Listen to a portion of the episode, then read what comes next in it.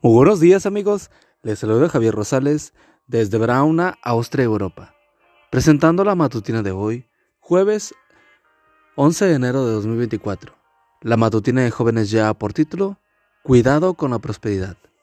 La cita bíblica nos dice, el Señor y Dios de ustedes los va a hacer entrar en el país que a sus antepasados, Abraham, Isaac, Jacob, juró que les daría.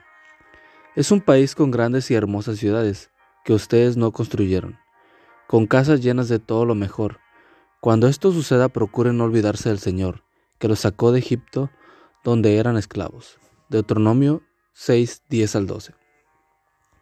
Cuenta una fábula que una araña se descolgó con su hilo desde un travesaño del desván y se estableció en un lugar más bajo. Allí tejió su red, cazó moscas, engordó y prosperó. Un día, al reconocer sus dominios, vio el hilo que se extendía hasta donde ella no alcanzaba a ver. ¿Para qué es esto? dijo y lo cortó, y toda su red se derrumbó. Qué ilustración tan precisa de la vida. El ser humano lucha por alcanzar ciertas metas en la vida, trabaja y se esfuerza, y con la bendición de Dios alcanza cierto grado de bienestar e influencia. No obstante, en lugar de agradecer humildemente a Dios por esas bendiciones, se atribuye a sí mismo el mérito, y se olvida por completo de Dios. Solo cuando golpea la desgracia, recuerda la fuente de todas las bendiciones. Algunos son como el muchacho que estaba trabajando sobre un tejado muy inclinado. Perdió el equilibrio y comenzó a deslizarse. Desesperado, oró pidiendo ayuda.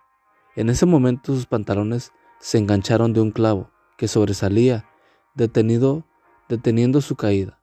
El joven logró ponerse otra vez de pie, entonces dijo, No te preocupes, Señor, ya no te necesito. Aferrarnos a Dios en la adversidad mientras lo olvidamos en la prosperidad es una manera poco sabia de conducirnos.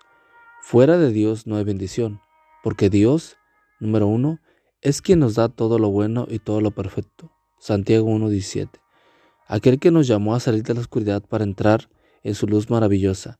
Primera de Pedro 2.9 tiene todavía innumerables bendiciones para nosotros, si tan solo dejamos entrar en nuestro corazón. Hoy es un buen día para agradecer a Dios por las bendiciones del pasado, mientras lo reconocemos una vez más como nuestro Señor y Salvador. Amigo y amiga, recuerda que Cristo viene pronto y debemos de prepararnos y debemos ayudar a otros también para que se preparen, porque recuerda que el cielo no será el mismo si tú no estás allí. Nos escuchamos hasta mañana. Hasta pronto.